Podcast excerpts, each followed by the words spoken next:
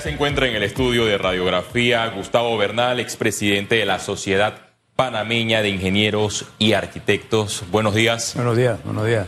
Hoy hemos hablado sobre el tema tarifario, el anuncio que, bueno, el anuncio que no se dio con meses de anticipación, sino que ahora, bajo perfil, se da a conocer. Me gustaría conocer su planteamiento sobre este anuncio tarifario, el incremento, aunque la SEC señala que no va, a no va a afectar a la mayoría de los panameños. Lo que pasa es que esto, eh, viene de una, vamos a llamarla así, de una secuencia que eh, eh, terminó hasta septiembre del año pasado cuando se impactó directamente la tarifa por dos razones. Uno, por el aumento de las tarifas en ciertos usuarios eh, y el otro parte es que impactó a la gran mayoría de gente que está instalando sistemas fotovoltaicos y grandes clientes, que le subieron eh, ciertas partes, la parte de la tarifa y de las cuales eh, estábamos hablando de casi 35%. El, el, tema del retraso, por ejemplo, de la aplicación de la tarifa del año pasado, que llegó, que comenzó en octubre y que debió empezar en julio, impactó a la parte comercial y a la parte de grandes clientes, la gente que consumía más, que que realmente son los que pagan la tarifa. O sea, eh, el medio millón de gente que, que, está subvencionada, que es el otro tema que te decía, ese subsidio lo suspendieron a partir del año pasado, creo que es en enero, y a esta vez lo acabaron, lo acabaron. Por el hecho, obviamente, de que el Estado no, no tiene presupuesto para cubrir ese subsidio. Sin embargo, sin embargo ese manejo de la tarifa eh, impacta es, es ese renglón de gente que paga más se paga más. Sí, eh, pero ¿qué cambios hay que hacer en, el sistema? Porque las quejas son constantes. He visto los comentarios en redes sociales de usuarios que señalan que sí, en efecto, no se va a incrementar el, eh, el tema del consumo a aquellos panameños de a pie que tienen solamente en su casa lo necesario, sino a, a las empresas o a los usuarios que sí tienen un consumo eh, sumamente elevado, pero el servicio actualmente es pésimo. Lo que pasa es que eh, hay, a mi opinión, varios componentes. Ok, un componente es que el sistema eléctrico de distribución en ciertas áreas necesita ser eh, mejorado, eh, específicamente en el punto de, Panamá Oeste y, en parte de la mitad del país nuestro, donde, donde ya las líneas nuestras están siendo colapsadas por la, la cantidad de usuarios que tiene y en la falta de mantenimiento, porque en, todo esto nuestro Panamá eh, sufre del mantenimiento adecuado y a tiempo de su infraestructura. O sea, tú lo ves en todos los aspectos y eso, eso está impactando directamente en, nuestro sistema. Yo creo que, eh, por ejemplo, en el lado oeste debieron, debieron ya construirse tres subestaciones, por decirte algo, que debieron conectarse de TESA y debieron ser el, despliegue de, de, por decirte algo, de Howard, de la, se llama La Foresta y de Burunga. Y, no se ha hecho. Usted habla de debieron eh, construirse, pero lo que vemos en el, en el, escenario es que hasta el momento ningún gobierno ha visto importancia en la construcción de esto. Lo que pensé es que, es que, mira, al principio tú sabes qué era, era demasiada gente conectada a una línea muy larga. O sea que cualquier evento, que fallas pueden ser, cualquier evento, cualquier tipo de fin de semana, cualquier sobrecarga, lo que hacía era sacarte a todo el mundo.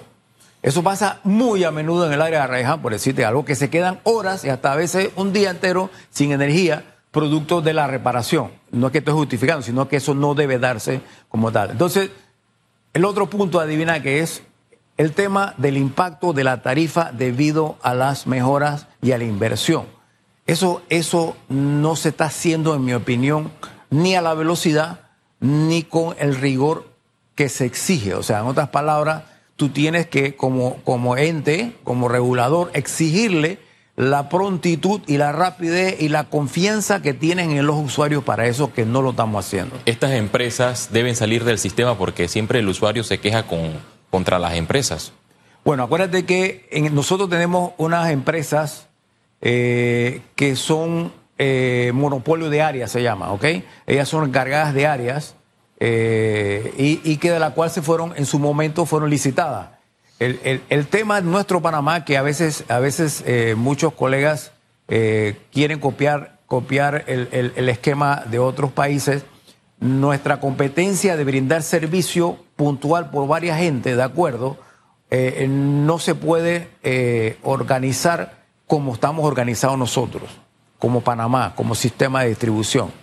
Entonces, en su momento, durante la privatización del IRE, lo separaron muy alegremente geográficamente, pero nosotros, si es que queremos hacer algo, en el futuro, en la próxima renovación de, los contratos, a lo mejor debiéramos es, es, eh, gestionar para que no sea solo una empresa que brinde el servicio geográficamente eh, para la conexión y distribución. Sí, lo, que vemos es una empresa eh, que brinde el servicio geográficamente, pero ¿cuántas empresas deberían ser?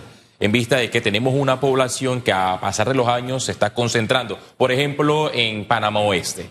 A través de los años se construyen más barriadas hay más usuarios en, este sector, pero una empresa representa fluctuaciones constantes. Es, por eso lo, es lo que te decía, ¿de acuerdo? O sea, el, hecho mismo de que esa empresa eh, deba y se, y se le exija la optimización de sus redes de acuerdo a tiempo y que brinde servicio a tiempo, ¿de acuerdo? Y que dé mantenimiento a tiempo es quizás la palabra mágica de esa contribución. El hecho de que pongamos otra adicional, que es la pregunta tuya, ¿de acuerdo? Tendría que competir en el sistema de servicio al cliente. Y ese servicio al cliente quizás debiéramos, debiéramos crear una infraestructura que sea una transmisión, otra de redes de distribución y la otra de servicio. O sea, en otras palabras, que tú te vayas a quejar a quien te conecta y te facture, ¿de acuerdo? Y la empresa de las redes de distribución sea los responsables de mantenerla, adecuarla e, e, innovarla en su momento a tiempo. Usted habla de innovarla a tiempo y aquí también estuvimos a un representante de la APD hablando sobre la materia y él dice que llama la atención que hay muchos proyectos que se adjudican pero que a la hora de que se transforme en realidad no ha sucedido. Y después de 10 años vamos a ver una licitación en proceso sobre energía eh, renovable en el país. Ah, recuerda que ese es otro tema, ¿ok? La, licitación que acaba de anunciarse, porque ni siquiera es licitación todavía, el esquema nuestro de nuestro sistema integrado nacional es que la Secretaría de Energía le recomienda, en este caso a ETESA, que prepare los documentos para una licitación y ETESA cuando los prepara, nuestros amigos de mercado, tienen que llevarlo a la, al ente, en este caso la CEPA, que le apruebe ese pliego, ¿de acuerdo? Y se pueda llegar a una, a una licitación en ese orden. El tema es que esta, esa, esa licitación ha estado postergada mucho tiempo, quizás por lo que yo llamaría los fantasmas de, de, generadora. Por ejemplo, aquí se licitó en su momento dos plantas enormes de gas y de la cual solamente se está construyendo una, la otra ni siquiera se habla de eso. Entonces, eso estamos hablando de grandes cantidades de energía que no han sido hechas, como dice, como te mencionaron. El tema de las renovables, yo tengo mis aprensiones, mis restricciones y mis comentarios porque en nuestro Panamá estamos en el trópico. O sea, nuestro sol está ahí, claro, perfecto, nuestro viento está ahí. Pues eh, nosotros tenemos nueve meses de lluvia en cierta parte del, país y de las cuales merman la producción en su momento de sistemas fotovoltaicos y obviamente nuestros, nuestros esquemas de viento no son iguales en todos lados. ¿Qué pasa con ese cuento que yo te digo? Es que la energía no es tan confiable como se quisiera. Entonces en nuestro Panamá todavía tenemos 37% de térmicas hoy por hoy trabajando porque necesitan completar la demanda de energía que en su momento, el, agosto pasado, llegamos a 2.300 y pico megawatts de, demanda máxima y que de la cual en su momento todavía pienso que debemos mantener ese, ese, ese, ese, parque. Sí, eh, se nos acaba el tiempo, pero en un minuto y en breve me gustaría conocer su planteamiento sobre lo que está sucediendo en la concesión minera Panamá. Cian dice que se ha detectado, se puede visualizar algunas irregularidades, sin embargo, hay otros sectores promina que dicen todo lo contrario. Mira, yo mi opinión es que el que estaba ahí, o sea, en este caso la empresa que estaba ahí, tiene que hacerse responsable de su propia, de su propia infraestructura y ellos son los que tienen que cerrar. ¿Me explico? La otra cosa que a mí me preocupa es que ahí hay una planta de 300 megas instalada y que servía de respaldo en la época seca, de acuerdo para nuestro sistema integrado nacional, y esa planta la tienen parada. Eso es un riesgo para nuestro sistema, de acuerdo, porque el día que, eh, ahorita mismo están yendo los lagos, pero el día que no tengamos agua en esos lagos vamos a estar en problemas. Gracias, Gustavo Bernal, expresidente de la espía.